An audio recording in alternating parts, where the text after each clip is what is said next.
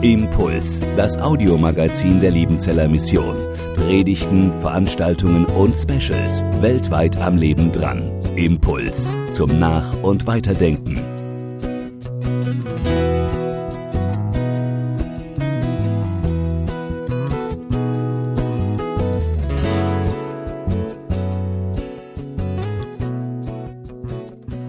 Ich glaube, über Buße kann man nicht groß Vorträge halten. Buße muss man tun. Stellt euch vor, hier wäre also eine wunderschöne Tafel aufgestellt mit leckeren Speisen und euch läuft allmählich der Saft im Mund zusammen und ihr bekommt richtig Hunger oder habt Hunger. Und ich erläutere euch nun genau, was für Speisen das sind und wie viele Kalorien da drin sind und wie viele Vitamine und da für Vegetarier und da ist ein Schweinebraten und so weiter. Ähm, und wenn ich dann fertig bin, sage ich Amen und es kommt eine große Decke darauf und Tschüss, geht nach Hause. Ähm, man wäre nicht glücklich dabei, sondern das ist dazu da, es auch zu essen. Äh, in diesem Fall zu genießen. Ob man Buße genießen kann, weiß ich nicht aber ja, Buße tun. Ne? Das ist auch so ein Tenor in der Bibel, äh, nicht nur bei den Propheten im Alten Testament, die immer wieder auch das Volk und die Könige zur Umkehr von falschen Wegen zurückgerufen haben. Äh, nicht nur Johannes der Täufer mit seinem Kamelfell und mit Honig und Heuschrecken da am Jordan rief er das Volk zur Buße, der Bußprediger schlechthin. Auch nicht nur der strenge Paulus, sondern auch Jesus, der liebe Jesus, sprach immer wieder davon, tut Buße. Ja, sogar ganz am Anfang seines öffentlichen Auftretens. Das Erste, was uns überliefert ist von dem, was er sagte, da heißt es, das Himmelreich oder das Reich Gottes ist nahe zu euch gekommen. Äh, kehrt um, tut Buße und glaubt an das Evangelium. Also das zieht sich so durch die Bibel durch. Ähm, dass wir Menschen es anscheinend nötig haben, umzukehren, dass wir es nötig haben, Buße zu tun. Und ist dieses Wort Buße nicht so ein ganz glückliches Wort für das, was manchmal da in der Bibel gemeint ist? Wir denken schnell an Bußgeld und an Büßen und an Abbüßen. Ähm, ja, Martin Luther sprach aber mal von fröhlich Buße tun. Was hat er da entdeckt? Er hat zumindest mal entdeckt, Buße bedeutet umkehren zu demjenigen, der für uns gebüßt hat am Kreuz. Das ist sehr zentrales Evangelium. Und das ist einfach auch dann eine Werbung und eine Einladung, Buße zu tun, umzukehren zu dem hin, der für mich gebüßt hat, sein Leben für mich gegeben hat, für meine Schuld und Sünde.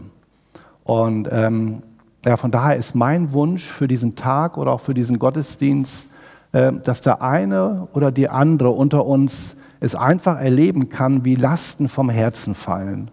Ähm, dass jemand unter uns erlebt, wie, wie, wie Schuld von ihm fällt, wie er wieder neu aufatmen kann. Denn wie Armin schon sagte, Sünde ist nicht unser Freund, sondern zerstört unser Leben. Sünde raubt uns die Lebensqualität. Sünde raubt uns Freude und Frieden und zerstört Beziehungen. Und das Netz der Sünde wird schnell immer enger. Und das mal loszuwerden und das mal abzugeben, ähm, wenn das geschehen kann, dann ist es ein wertvoller Gottesdienst, wenn Gott das wirken kann. Sünde, das ist irgendwie so wie ein, ein, ein Wasserrohr, ein Wasserhahn und das Wasser läuft wirklich gut raus, das Wasser des Lebens, der Segen Gottes in mein Leben. Und wir drehen dann irgendwann mal den Hahn immer wieder auf und der Wasserstrahl wird immer schwächer und äh, irgendwann tropft nur noch Wasser äh, aus dem Hahn, weil sich da was angesammelt hat im Rohr, Haare oder irgendwas, ihr wisst das. Und wenn man das nicht entfernt, dann sammelt sich immer mehr an und am Ende läuft gar kein Wasser mehr. Buße, Sünde loslassen, umkehren zu Jesus von verkehrten Wegen heißt äh, Rohrreinigung dass seine Freude, sein Frieden, seine Kraft, wir sind nicht immer nur schwach, seine Kraft neu in dein Leben hineinströmen kann. Aber wie kann es zur echten Buße kommen? Äh, manchmal denke ich, es geht ein bisschen schnell. Herr, ich habe gesündigt, wir haben alle gesündigt. Äh, ich gehe mal davon aus, dass ihr keine Engel seid, dass ihr so seid wie ich. Ich kenne mein Herz und ja, wir haben alle gesündigt. Wir haben mit Sünde zu tun, mit äh, nicht guten Dingen zu tun. Äh, danke, dass du uns vergibst. Amen. Klar, man muss sich das zusprechen. Aber manchmal geht es auch ein bisschen schnell und nicht tief genug. Das Wort Metanoia, das immer wieder mal vorkommt äh, in der Bibel und dann nicht ganz glücklich mit Buße, dem deutschen Wort Buße übersetzt wird, äh, erinnert uns daran, dass Buße tiefer geht. Wenn Metanoia eben auch meint, umdenken, eine neue Einstellung zu dieser Sünde und zu der Gnade zu bekommen. Eine tiefere Einstellung, ein tieferes Denken, eine tiefere Erkenntnis, die in mein Herz hineinreicht und mich verändert. Vielleicht ein Beispiel, wenn ich hier, also es ist hier ein bisschen eine gefährliche Gegend bei dem Zell, überall stehen diese Säulen, ne, das kannte ich nicht so.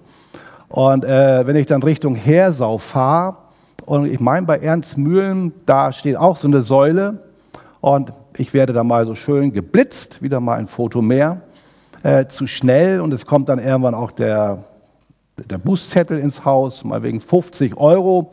Dann sage ich, oh Käse, ich bin zu schnell gefahren. Ähm, boah, jetzt muss ich 50 Euro bezahlen. Also ich werde jetzt immer langsam durch Heresau fahren oder Ernstmühl, wo auch immer das Ding steht. Ne? Ich werde immer schön langsam da durchfahren. Ja, dann mache ich das nicht mehr. Das stimmt. Aber ich mache es nicht mehr, weil es ein Bußgeld gibt. Äh, aber ich habe keine innere Einstellung, keine neue innere Einstellung. Denn wenn die Säule weg ist, dann gebe ich wieder Gas. Ja. Anders wäre, wenn ich, Werner, sage, Mensch, es ist echt nicht gut, wenn ich so schnell da durchfahre. Es könnten Kinder über die Straße laufen. Äh, das Geld ist auch hart verdient und ich könnte dafür meiner Frau Blumen kaufen äh, und so weiter.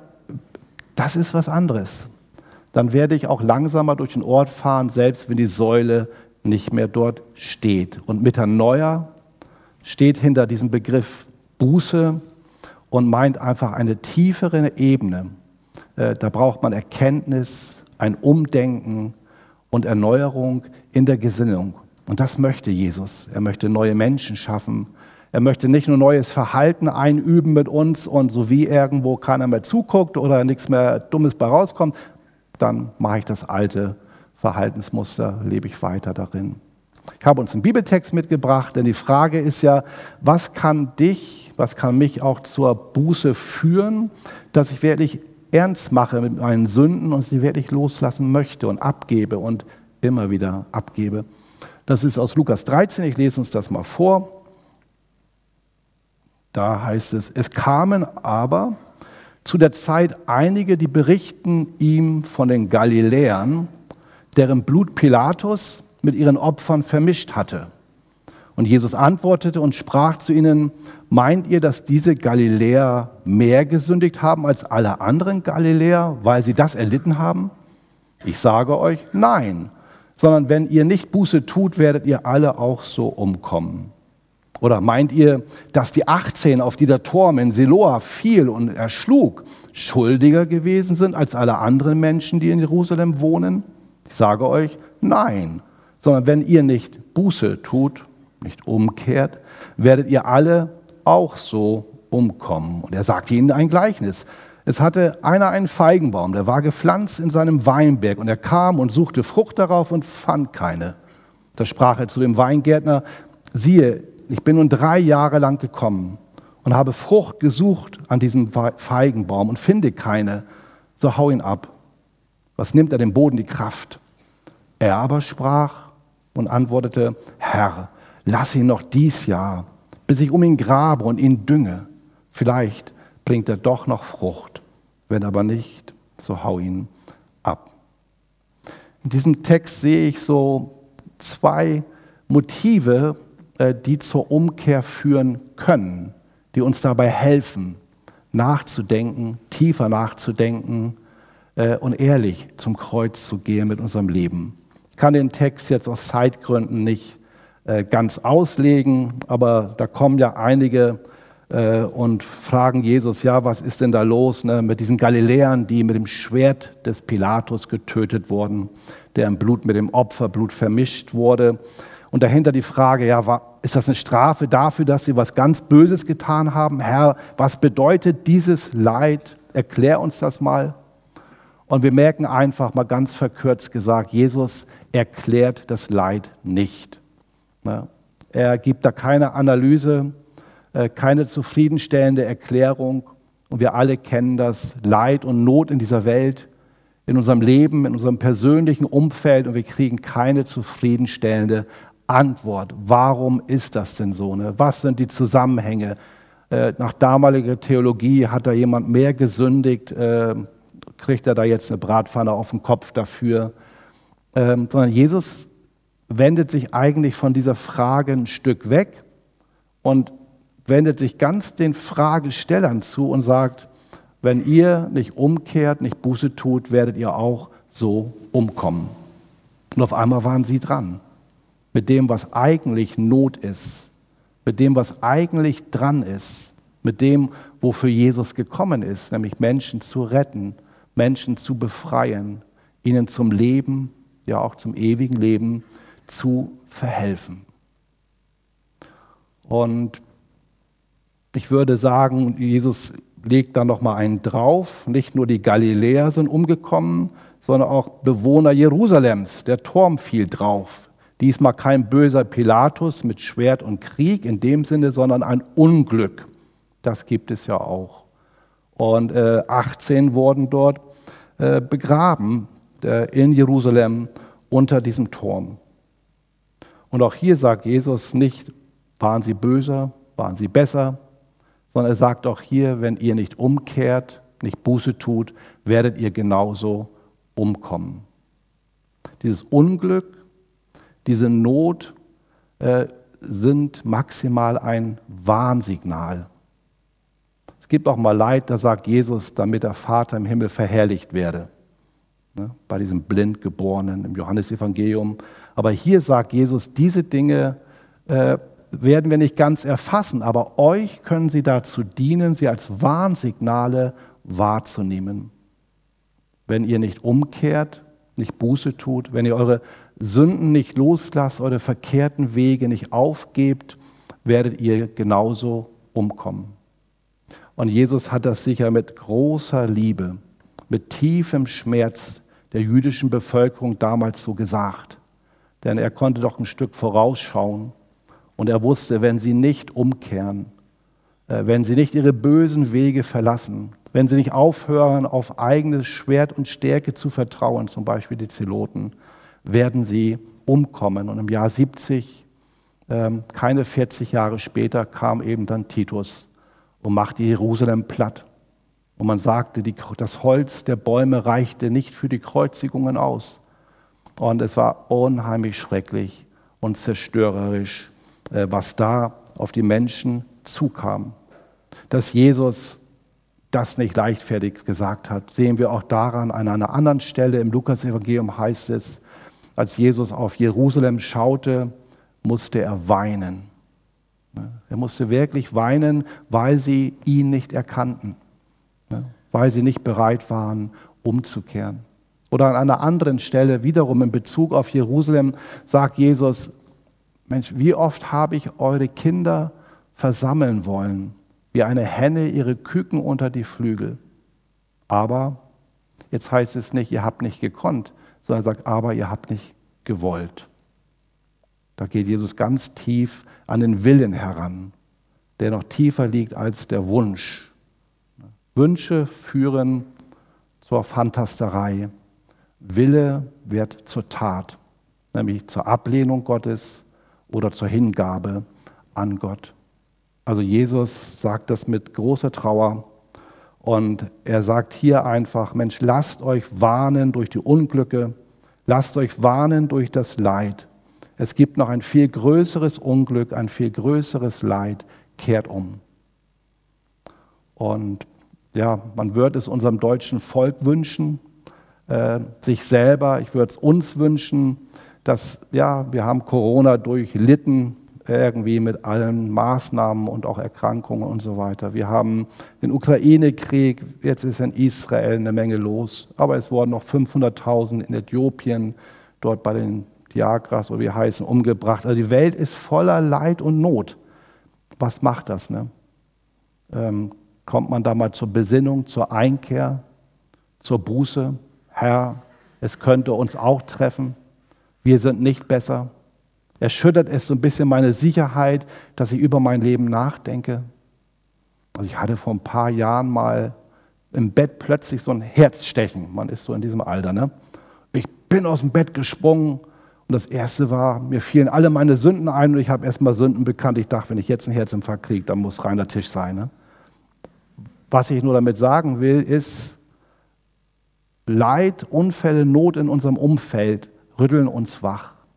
Wir stehen auf einmal viel mehr vor Gott, wenn wir möchten und erkennen auch, was zu ihm nicht passt und wie wir ihm so nicht begegnen können, sondern Vergebung brauchen und Reinigung brauchen. Buße bedeutet für diejenigen, die Jesus Christus persönlich nicht kennen, so viel wie Bekehrung zum Glauben kommen. Ich nehme Jesus auf in mein Leben und empfange seine Vergebung. Buße bedeutet für uns andere, die wir mit Jesus unterwegs sind, dass unser Verhältnis zu Gott wieder bereinigt wird, dass es wieder schön ist, dass wir sozusagen wieder unheimlich gerne an einem Tisch sitzen und gar nicht lang genug am Tisch sitzen können und miteinander reden können und gute Zeit haben, weil Frieden ist. Das bedeutet, Umkehr, Buße für uns, die wir mit Jesus leben. Aber wie gesagt, vielleicht ist jemand da und sagt, okay, es ist ein frommer Berg, es ist eine fromme Ausbildung, ich bin da auch so reingerutscht oder habe auch immer gedacht und ich habe gar keine Beziehung zu Jesus, ich laufe irgendwie nebenher. Äh, dann ist da die Einladung Gottes, lass dich durch diese Warnzeichen wachrütteln und ergreife die Rettung. Eine Rettung, die vor einem ewigen Verderben bewahrt, nicht nur vor zeitlicher Not. Eine Rettung, die uns die Tür zum Himmel öffnet eine Rettung, wo, wir, wo du den breiten Weg verlassen kannst, von dem Jesus sagt, er führt in die ewige Verdammnis und auf den schmalen Weg gehen darfst, der zum ewigen Leben führt. Dann ist es nicht nur Nachdenken oder Reden über Buße, sondern dann ist äh, heute ein Raum, wo Buße geschehen kann und Leben wirklich geschehen kann. Die Nöte unseres Lebens und dieser Welt wollen uns zu Jesus treiben, wollen uns wachrütteln. Man jammert über Mitgliederschwund, man sucht nach neuen Konzepten, nach Einsparmaßnahmen, aber wäre vielleicht Buße auch mal dran zu einem neuen Aufbruch? Im Großen wie in meinem Leben. Und wir sehen auch ein zweites, was uns zu Buße führen kann.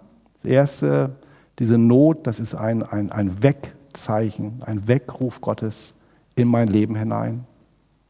Es geht nicht ewig so weiter. Und ein zweites ist dieses Gleichnis vom Feigenbaum, äh, der keine Frucht bringt, vom Zusammenhang, der, da, da tut jemand nicht Buße und verharrt einfach, vielleicht in seiner Dickköpfigkeit, in seinen Sünden oder er weiß das gar nicht. Und der soll abgehauen werden, ne? weil er dem Boden die Kraft nimmt. Und dann setzt sich der Wein Bauer dafür ein, ach, hab noch Geduld, ne? warte lieber noch, mach ein bisschen drum graben und düngen, was man bei Feigenbäumen eigentlich gar nicht groß macht. Aber lass uns alles investieren. Vielleicht bringt er dann Frucht und wenn nicht, dann hau ihn ab. Da würde ich sagen, es ist mehr die Güte, die Geduld, die Langmut, die Freundlichkeit, die jemand erfährt und die einen vielleicht beschämen kann und in die Nähe Jesu zurückbringt. Mensch, Gott, du bist so gut zu mir. Ich baue so oft Mist. Ne? Äh, du bist so treu. Du bist das Geheimnis darüber, dass ich heute noch dir gehöre. Und ähm, wie oft habe ich dich verletzt? Ne? Wie oft habe ich vielleicht an diesem Nagel mitgeschlagen, diesem Nagel am Kreuz? Und du hast die Nase nicht voll. Du lässt mich nicht links liegen.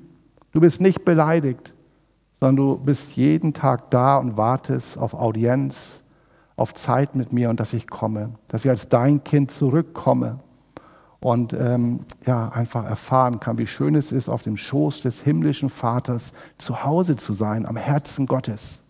Welch eine Güte, welch eine Geduld, welch eine Liebe. Da mag ich nicht mehr meine dunklen Wege gehen. Da mag ich loslassen. Es steht im Römerbrief Kapitel 2, Vers 4, äh, warum verachtest du den Reichtum seiner Güte, Geduld und Langmut? Weißt du nicht, dass Gottes Freundlichkeit Liebe, Güte kann man übersetzen, Freundlichkeit. Weißt du nicht, dass Gottes Freundlichkeit dich zur Buße führen möchte? dich zur Umkehr leiten möchte, dich locken möchte. Warum gehst du in diesen dunklen Weg? Warum fällst du auf so viele Freudenversprechungen herein? Bei mir ist es am schönsten.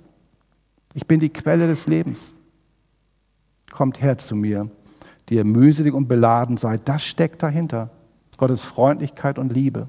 Aber schon im Alten Testament haben die Propheten unheimlich damit zu kämpfen. Und sie sagen manchmal dem Volk, nur weil es euch bei eurem bösen Wegen gut geht, denkt ihr, ist für Gott okay, Gott ist genauso wie ihr.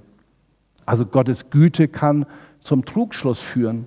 Wenn man meint, naja, äh, ich betrüge da immer, ich rede da immer schlecht und so, aber es geht mir eigentlich ganz gut dabei, mich hat auch nie jemand erwischt, anscheinend spielt das bei Gott keine Rolle. Das spielt eine große Rolle bei Gott. Aber er ist gütig, er ist langmütig, er ist freundlich, damit du damit aufhörst, damit du Vergebung in Anspruch nimmst. Denn hier sehen wir, wenn er keine Frucht bringt, trotz all der Mühe, dann hau ihn um. Das heißt, die Gnade Gottes, die durch Jesus Christus zu uns in diese Welt gekommen ist und uns in dem Heiligen Geist aufs Herz gelegt wird, diese Gnade Gottes hat auch Zeit und Stunde keine Drohung, aber es ist eine Realität. Ne? Sie hat auch Zeit und Stunde. Zum einen steht sie uns nicht immer zur Verfügung wie ein Automat, der immer beladen ist und ich habe immer Geld in der Tasche. Äh, zum anderen kann es auch ein Ende geben in einer persönlichen Biografie, über die wir nicht urteilen können. Wenn ich in einem Zug sitze, der in die falsche Richtung fährt, auf den Abhang zu, Kommt gleich wieder. Nützt es erstens nichts, wenn ich in diesem Zug umkehre. Das machen viele.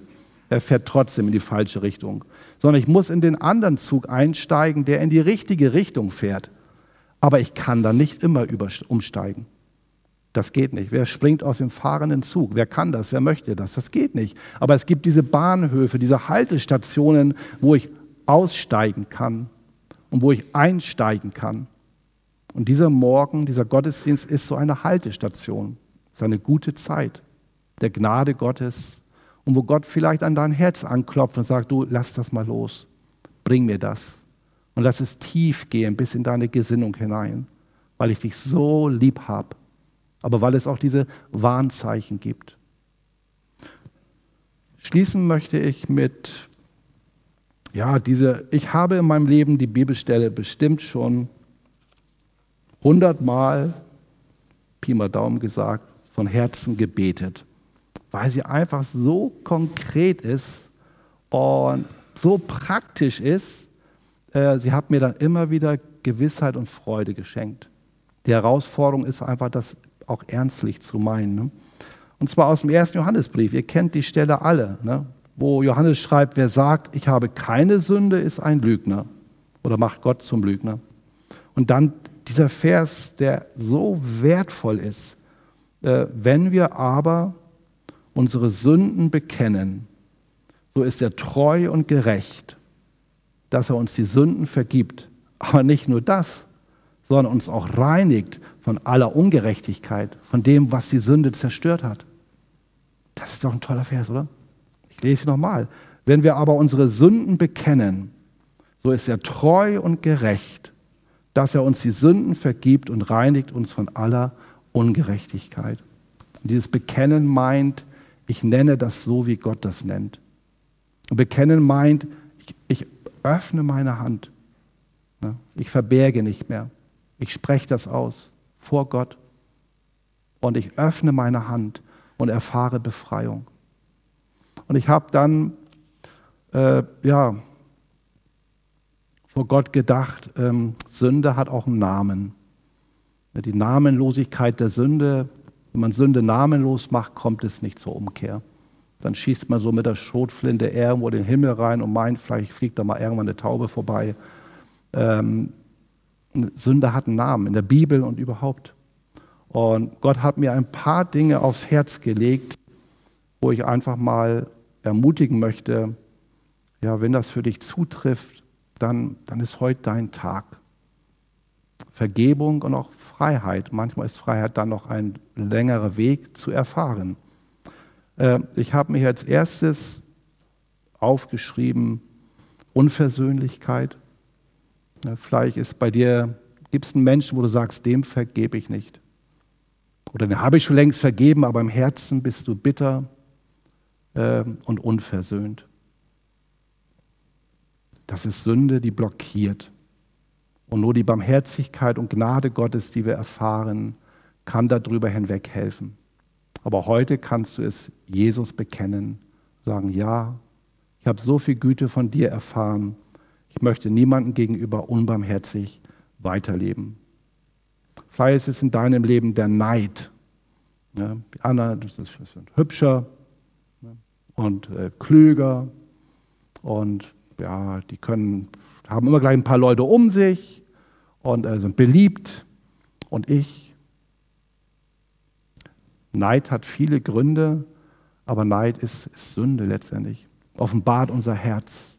Neid zerstört unser Leben und Neid zerstört die Entwicklung unseres Lebens, wo so viel Gutes möglich ist.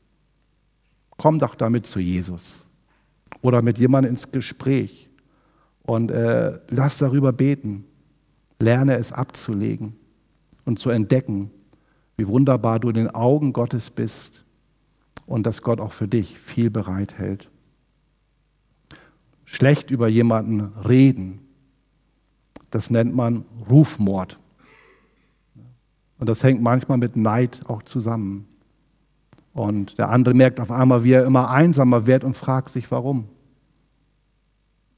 Und Rufmord, schlecht über jemanden reden, das ist Sünde. Das blockiert. Das hast du gar nicht nötig. Gott ist traurig darüber. Du kannst es heute abgeben. In der Bibel steht dann auch mal, du sollst Vater und Mutter ehren. Sie, sie wichtig sein lassen. Dieses Ehren hat sicherlich ganz unterschiedliche Phasen. Aber das Verhältnis zu Mama und Papa, die viele Fehler gemacht haben, so wie du auch viele Fehler machen wirst. Und wo vielleicht auch Gemeinheiten passiert sind, die vielleicht nicht so schnell entschuldbar sind, ich weiß es nicht. Aber du solltest deinen Eltern vergeben. Du solltest sie trotzdem ehren durch Gottes Kraft und Gnade und dich auf den Weg machen. Habsucht und Geiz. Die Grenze zwischen Sparsamkeit und Geiz ist so klein. Habsucht ist Götzendienst, sagt die Bibel. Geiz ist die Wurzel allen Übels. Lass dich davon befreien.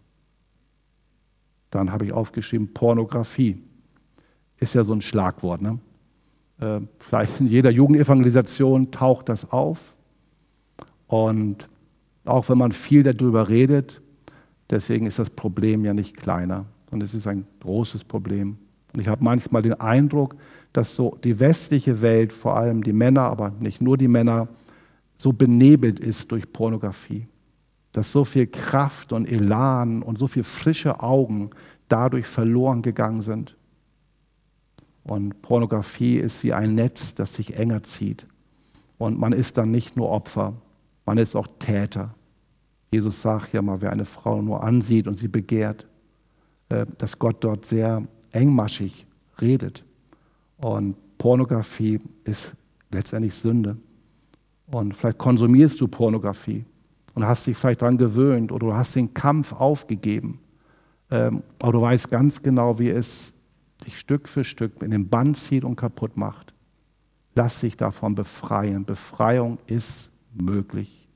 Gib nie die Hoffnung auf, aber erkenne auch deine Schuld und leg sie ab bei Jesus und fang neu an mit tiefster Erkenntnis. Nicht, dass du mal erwischt werden könntest, sondern dass es ein Unrecht ist, ein tiefes Unrecht. Und als letzte, das sind so noch die, die Götter, die wir uns so machen und die wir brauchen, ähm, wo wir Erfüllung erwarten, wo wir den, den Kick uns holen möchten, damit der graue Alltag nicht ganz so grau ist, womit wir uns belohnen möchten nach einem schweren Tag oder einer schweren Woche. Und da habe ich gedacht, ich kenne das bei mir auch, ne? ähm, dass Jesus ja mal gesagt hat, ich bin gekommen, dass sie das Leben und volle Genüge haben oder Leben im Überfluss. Und dass Jesus mal, dass es von Jesus heißt, er ist die Quelle des Lebens. Und wer zu ihm kommt und trinkt, wird nicht mehr dürsten. Das heißt also, Jesus hat sich auf den Weg gemacht. Jesus hat gelitten. Und äh, Jesus hat sein Leben geopfert, nicht damit wir irgendwie so ein bisschen gerettet sind und mal in den Himmel kommen, sondern damit wir wirklich bei ihm die Fülle des Lebens haben. Oder anders ausgedrückt, Jesus ist so reich, da wohnt die ganze Fülle Gottes drin, sagt die Bibel mal. Jesus ist so reich, sodass wir keine anderen Götzen und Götter mehr pflegen müssen, die nach irgendwo unsere Seele bedienen müssen, den Hunger unserer Seele. Damit sage ich nicht, kein Sport, kein YouTube, überhaupt nicht.